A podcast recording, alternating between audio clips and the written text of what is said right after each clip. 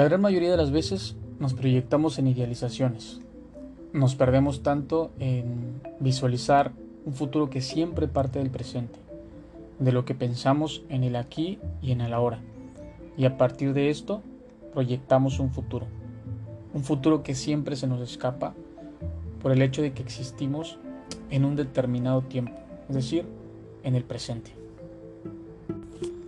Sin embargo, muchas de las cosas que le dan sentido a nuestra vida parte también de dichas idealizaciones, como el caso de la religión. Por ejemplo, Cristo funciona como Mesías, como una figura ideal para diosificar, porque siempre se nos presenta como algo a futuro, un futuro que nunca se alcanza. Entonces no se le da la oportunidad para humanizarlo, solo se puede idealizar. No tiene tiempo para equivocarse porque siempre se proyecta en un futuro que nunca llega. Dice Darío Starriver que si Jesús viniera en estos tiempos, seguiríamos preguntándonos ¿cuándo vendrá el Mesías? Aunque lo estuviéramos viendo. Porque la idealización en ese momento se terminaría. Se perdería el mito, lo sacro de lo incierto, de lo desconocido. Y a lo real y al presente no se puede idealizar. Las, las revoluciones y el noviazgo comparten estos rasgos idealistas también. La revolución funciona bien justo antes del golpe de Estado, porque una vez que se instala, se termina todo el ideal y la realidad siempre es más cruda.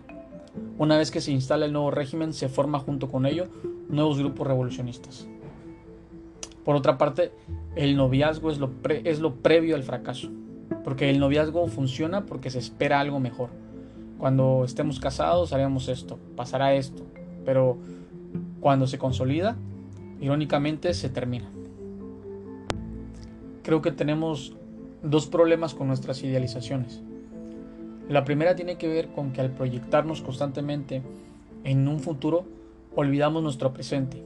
Y al hacerlo cometemos otro error que buscamos siempre un ideal utópico y deshumano, puesto que lo que se idealiza es una fantasía perfecta. El futuro que anhelamos lo idealizamos perfecto, lo diosificamos de algún, de algún modo y por lo tanto lo deshumanizamos. Dice Eduardo Galeano que cuando vio a Maradona le pareció haber visto un dios, al más humano de todos, porque éste sí podía equivocarse.